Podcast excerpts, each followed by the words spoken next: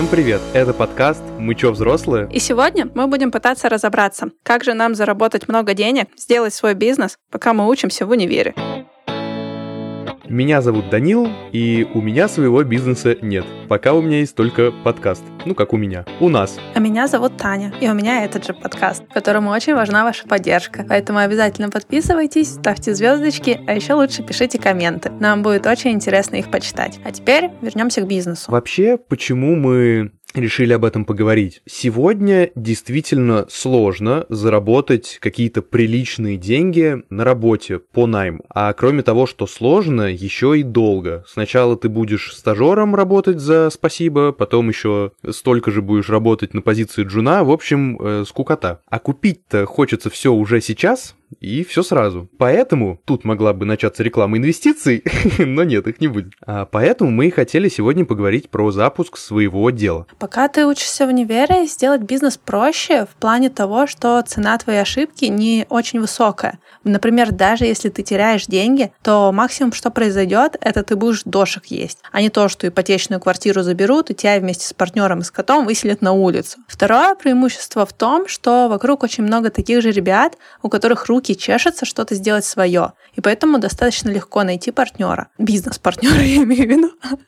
И на наш взгляд, главная проблема состоит в том, что надо придумать, где достать денег на реализацию твоей идеи. Да, и поэтому приходится искать какие-то способы. И вот это мы как раз сегодня и обсудим с Лизой, у которой есть сейчас свое дело, свой проект. Она его а, достаточно успешно ведет. Обсудим ее опыт, поделимся нашим мнением. Ну что, я предлагаю начинать. Лиза, привет. Спасибо большое, что ты подключилась. Всем привет. Я бы хотел тебя спросить, как бы ты представилась с точки зрения э, человека, у которого есть опыт запуска своего проекта? Ну, когда меня просят рассказать о себе, я стараюсь э, делать фокус не только на том, что я запускаю какой-то свой проект, но и на том, что вообще строю карьеру в сфере, связанной с рекламой, с коммуникациями, с маркетингом. Я работаю как менеджер продукта в компании Prezium. Мы делаем презентации, инфографики для крупных клиентов. Помимо этого, я развиваю свой бизнес. В моем случае это компания, которая занимается производством экологических соевых свечей с ароматными воспоминаниями. То есть идея бренда такова, что это не просто свечки там с запахом кофе, например, а свечки с запахом воспоминаний. Например, первая любовь, переезд в новый город, вечер в новой квартире. То есть такие моменты, которые вызывают эмоции у людей. Очень интересная идея. Мне очень нравится. Как так вообще, Лиза, получилось, что ты и работаешь в компании, и еще параллельно развиваешь свой бизнес, который абсолютно никак не связан с этим? Мне всегда хотелось строить какую-то корпоративную карьеру, потому что, на мой взгляд, очень сложно начать делать свое дело, если у тебя нет в этом опыта работы. Вот, поэтому мне хотелось сделать свой бизнес в каком-нибудь далеком будущем, а параллельно с этим нарабатывать опыт именно уже в другой компании. Но поскольку у меня есть время, есть желание, я развиваю параллельно свой бренд. Это моя такая душина, мое хобби, и мне это очень нравится. Круто. Я вообще, когда э, готовился к выпуску, я задумался, а какое у меня вообще представление о бизнесе и какой у меня образ складывается. Я вспомнил, что а, вообще-то я, по сути, вырос и родился в семье предпринимателей. То есть у моих родителей был э, свой бизнес там с самого моего рождения, и в целом все, что они заработали, это вот как раз были доходы от бизнеса. Несмотря на то, что именно благодаря вот их делу у меня в детстве было все необходимое, каждый раз, когда заходил разговор разговор о том, что я тоже хочу что-то свое, родители мне всегда говорили, о нет, только не бизнес. Типа, не надо, не иди туда. Для них это был вечный стресс, отсутствие вот этой пресловутой стабильности и так далее. И у меня ощущение, что у нас примерно у всех в стране вот такое вот ощущение. Как, как у вас в семье было? Смотри, я не знаю. У меня в целом была похожая ситуация, что у меня родители изначально делали бизнес вместе. Потом так получилось, что мама ушла работать по найму. Я не видела, чтобы родители сильно стрессовали. Конечно, были периоды, когда был кризис, и нужно было работать за всех и за вся 24 на 7, но мне никогда не говорили только не бизнес. Мне наоборот говорили, что прикольно, когда есть свое дело, прикольно, когда у тебя несколько источников дохода, и ты можешь там работать в компании, если твой бизнес работает без тебя, но приносит деньги, вообще замечательно, это то, к чему нужно стремиться. Угу. Лиза, у тебя? У меня родители работают в найме, какое-то время папа работал как индивидуальный предприниматель, но это тоже было совмещено с какой-то основной работой. Поэтому и в моем представлении на раннем этапе казалось достаточно естественным, когда ты работаешь на своей основной работе и параллельно ведешь какой-то свой собственный проект. В целом у меня родители относятся очень хорошо к идее ведения своего бизнеса, и мне кажется, с самого детства я хотела создать что-то свое, и просто очень долго находилась в поисках, и сейчас я тоже нахожусь в таком поиске, потому что я думаю, что это ну, далеко не последнее, что я буду пробовать, что я буду создавать, и я не исключаю того, что в будущем, возможно, у меня будет какое-то другое дело. Мне кажется, это просто интересно развивать свой продукт. Да, это круто. И на самом деле, несмотря на то, что мне они ну, не то чтобы они каждый день мне прям рассказывали, как это плохо, нет. И мне кажется, что все-таки, смотря на них, я понял, что действительно есть абсолютно честный там условно, абсолютно понятный способ заработать, ну, какое-то э, состояние условно, да. То есть понятно, что там с советских времен мало чего кому перешло, и там никаких миллионов-миллионов э, никому не прилетело. Вот, и мне кажется, это бизнес э, реально та самая штука, которая может тебе помочь достичь чего чего-то достаточно быстро по сравнению с работой. Возможно, но, допустим, я всегда, когда думала о бизнесе, то есть и у меня какие-то появлялись идеи, и потом, когда дело доходило до того, а где, собственно, взять денег на реализацию, как бы я вставала реально в тупик, потому что своих денег мне не, не хватало. Не хватает, как бы я не знаю условно, где мне взять денег. Да, я, конечно, не знаю, не из леса. Я слышала про инкубаторы, акселераторы, про краудфандинг, но это всегда было как-то далеко. Никто никогда не объяснял, как этим пользоваться. И вообще там в университете, допустим, говорили, что да, вы, конечно, можете вот так реализовать свой проект, но если вас инвестируют, то эти инвесторы, они претендуют на довольно большую часть компании и в любой момент могут вас выгнать оттуда и забрать все себе.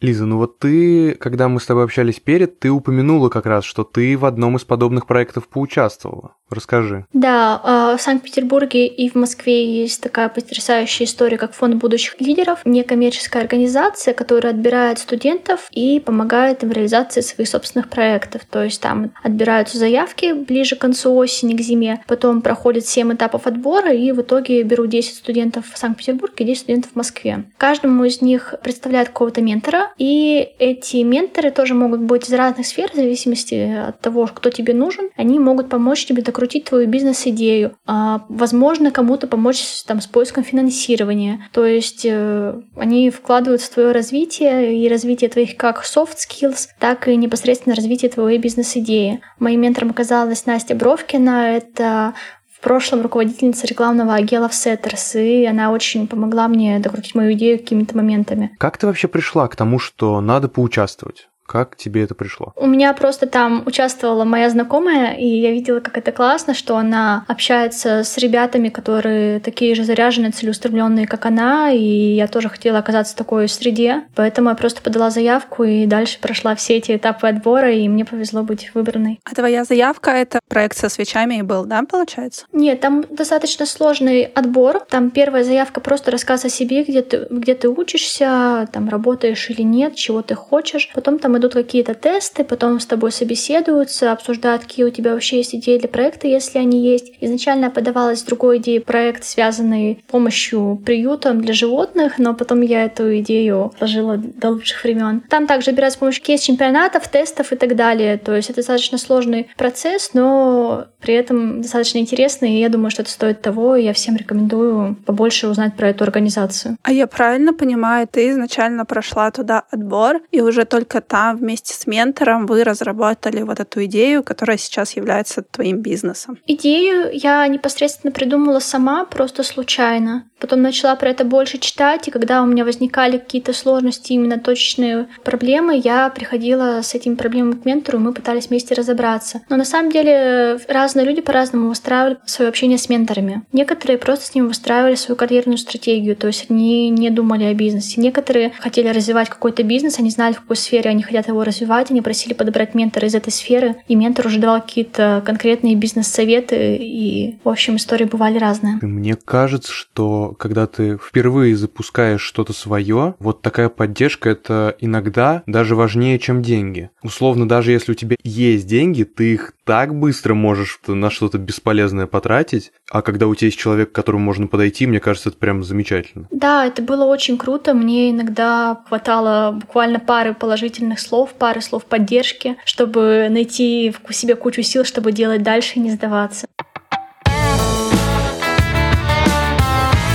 Кстати, про деньги. Я на работе занимаюсь тем, что готовлю тоже курсы образовательные для подростков по финансовой грамотности, и мы тут э, недавно запускали летнюю школу по бизнесу. И мне пришлось изучить кучу инфы вот про это все, чтобы подготовить все вебинары и так далее. И я на самом деле наткнулся на то, что действительно сейчас много каких-то грантов, конкурсов для молодежи и вот этого всего. Но проблема этих грантов во многом в том, что очень много отчетности, и нужно строго следовать плану. То есть, если ты написал в плане, что ты в этом году купишь там на 100 тысяч вот конкретного товара, то ты не можешь э, в конце года сказать, ну вот тут так получилось, что товар этот уже не столько стоит, и я его не купил. Э, во многом вот такая проблема в этих грантах.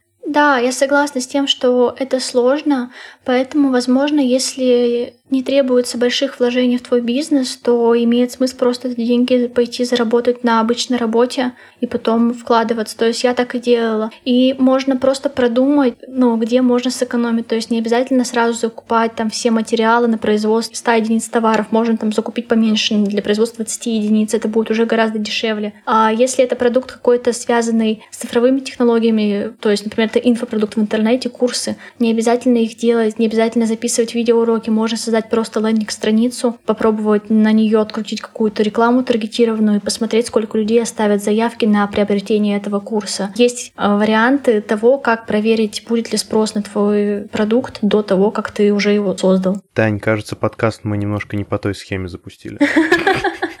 Нормально мы его запустили. Но пилота не было, да. Но все исследования мы проводили. Да, КАЗДЕФ мы провели. И так-то он стоил, он стоил мало, он почти ничего не стоил. Но с него мы тоже еще ничего не заработали. Слушай, а вот как раз про Каздев э, важная штука. Мы реально его проводили и прям запарились. Лиз, как бы ты сформулировала, что такое Каздев простыми словами, и проводила ли ты его для своего проекта? Ну, для меня это больше про то, когда ты выделяешь какой-то сегмент целевой аудитории, то есть ты находишь тех людей, которые, как ты думаешь, для которых ты делаешь этот продукт, и общаешься с ними на тему того, готовы ли они это были бы купить или нет. Честно говоря, я не делала такого. Вот. Вот он секрет успеха-то на самом да, деле. на самом деле я, я не могу сказать, что я делала это системно. То есть, ну, то, как я развивала свой продукт, это больше про тестирование гипотез, быстрое тестирование гипотез. То есть у меня появлялась идея, я ее пробовала, смотрела, полетит, не полетит. Но в основном это были такие идеи, которые не стоили много денег и времени. То есть я могла быстро посмотреть, сработает или не сработает. Если не сработает, то двигаться дальше. Мне кажется, если бы я полноценно там садилась проводить КАЗДЕВ, потом я провела бы еще какое-нибудь таргетирование, анализировала бы результат, собрала бы презентацию, выстроила бы стратегию, это было бы дольше, чем если бы я попробовала разное. Мне кажется, очень сложно вот этот баланс найти, когда ты там мучаешься полгода, ищешь первых там юзеров, создаешь свое MVP условно, и ты очень много времени тратишь, и, возможно, даже там случился коронавирус, и твоя идея никому не актуальна. И тоже вот так вот садиться и сходу что-то делать, ну, можно не попасть, прямо сильно не попасть в условно определенную там целевую аудиторию или в ситуацию экономическую. Как бы тут сложно. Тут звучит душно, звучит очень душно.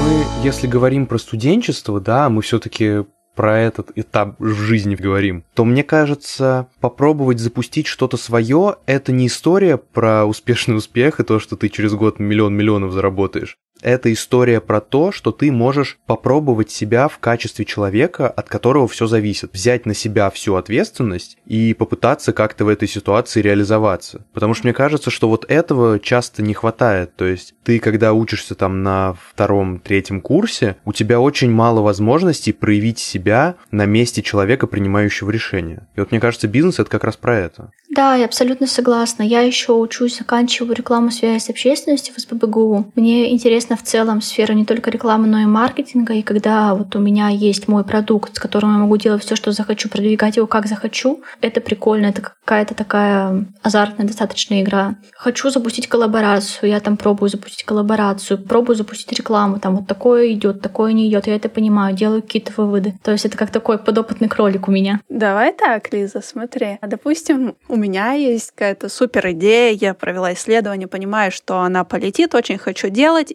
какие у меня есть варианты на нее взять денег, где мне на них взять денег кроме того, что я могу пойти у мамы с папой попросить, или пойти поработать годик и попробовать через годик ее сделать? А, зависит от того, какая это вообще идея. То есть, там, не знаю, IT-стартапы — это вообще другая история.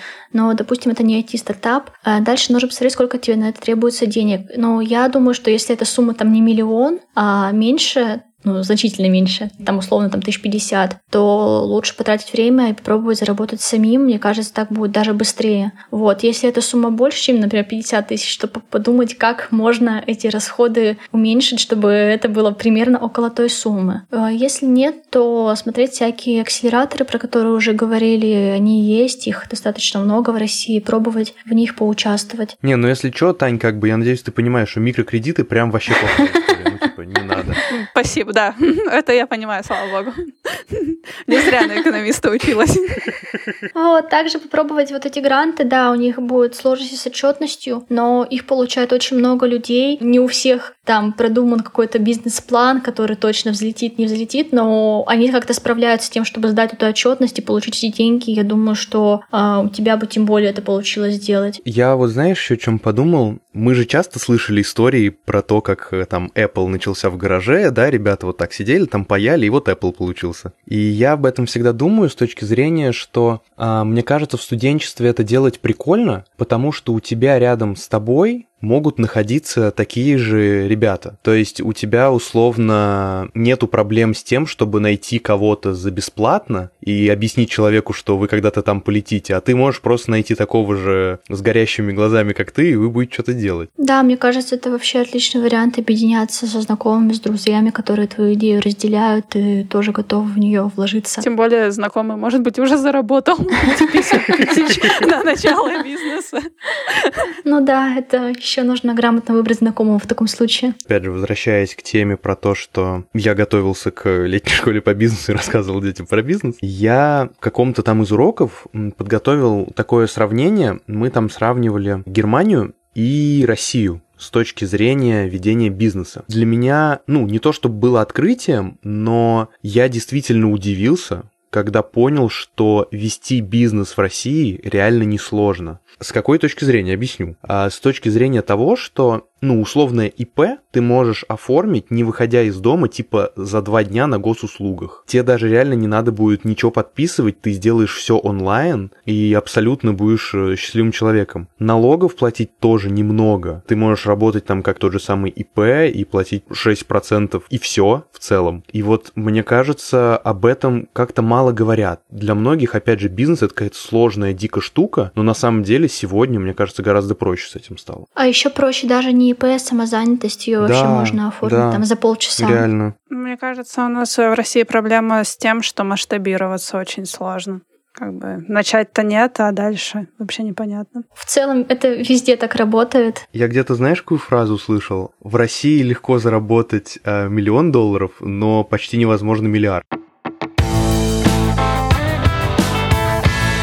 Последнее время понятно, что всем непросто в бизнесе, и как бы денег больше не становится явно. Как по твоим ощущениям, э, стало ли сильно сложнее, или ты не ощутила это на себе? Ну, мне кажется, что если бы не февральские события, то было бы у меня уже в 10 раз круче, потому что вот как раз, ну, осенью, зимой все шло супер классно, и если бы продолжилось в таком духе, то было бы вообще потрясающе просто и сплошное удовольствие удовольствие. Да, сейчас сложнее, сейчас приходится искать какие-то новые инструменты, которые раньше не пробовали, раньше еще не работали, сейчас работают. Расскажи о чем-нибудь вот таком, о чем ты вообще не думала, что это может действовать, а это работает. Не то, что это не может действовать, а это работает, а скорее про то, что сейчас это супер актуально, это коллаборации, когда бренды как-то объединяются, чтобы поделиться своей аудиторией друг с другом, поскольку таргет в Инстаграме, в Фейсбуке сейчас недоступен, то для тех брендов, у которых основная площадка вещания — это Инстаграм, вот такие коллаборации — это один из немногих оставшихся вариантов, и в целом это классно действует, потому что если вы находите бренд, который по ценностям схож с вашим брендом, то этот обмен на аудитории будет очень взаимовыгодным. А это именно такая бартерная история, да? То есть, условно, вы там пиарите их, а не вас? А, нет, по-разному. Если, например, у бренда, с которым вы хотите сделать что-то вместе, аудитория гораздо больше, чем ваша, то, естественно, возможно, это будет на каких-то коммерческих условиях.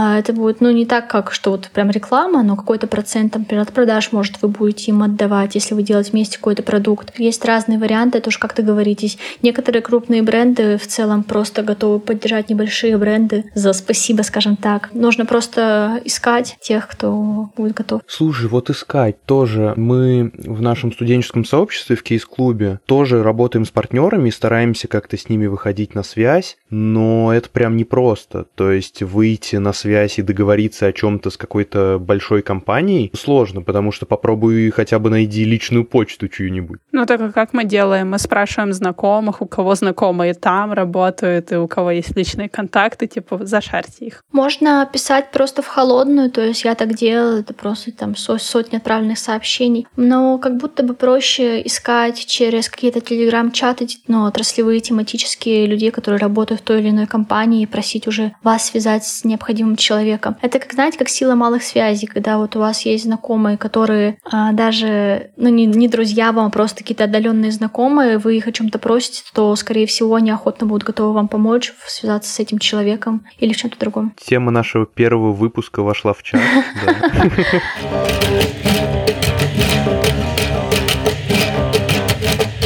А у тебя, кстати, есть то еще знакомые, которые запускают что-нибудь свое? Потому что я вот так глядываюсь, и я-то вокруг себя не то, что вижу людей, которые пытаются бизнес. Надо подумать, но я уверена, что такие люди есть, но знакомые знакомых точно есть. Таня, у тебя? Слушай, нет. Если честно, я вижу только тех, кто хочет куда-нибудь на стажировку попасть угу. и работать по найму. Но никто не хочет делать очередной Apple.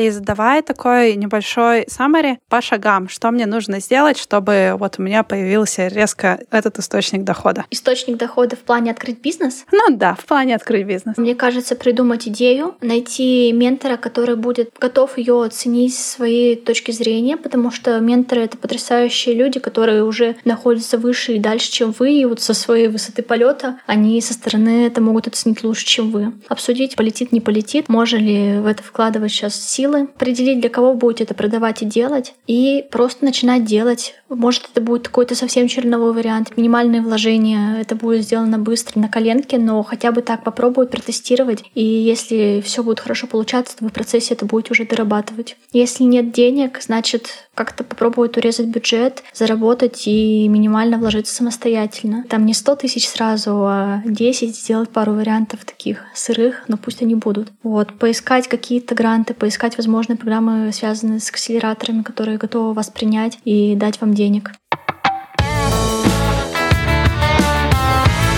Все, спасибо большое. Было круто. И вам большое, ребят, спасибо, удачи вам. Очень рада поучаствовать. Ну что, Тань, мне кажется, классно поговорили. Я бы сказал, что я в очередной раз убедился, что бизнес — это такая, знаешь, зона свободы условно, где у тебя нету начальников, где нету человека, который придет и скажет, что ай-яй-яй, так нельзя, ну, кроме налоговой, может быть, если ты будешь делать что-то не очень красиво. И я думаю, что вообще каждому человеку стоит попробовать себя в своем деле, в своем проекте, как минимум для того, чтобы понять, каково это, когда вся ответственность на тебе, но в то же самое время и все выгоды получать тоже будешь ты. Вот, поэтому у меня появились новые силы на подкаст.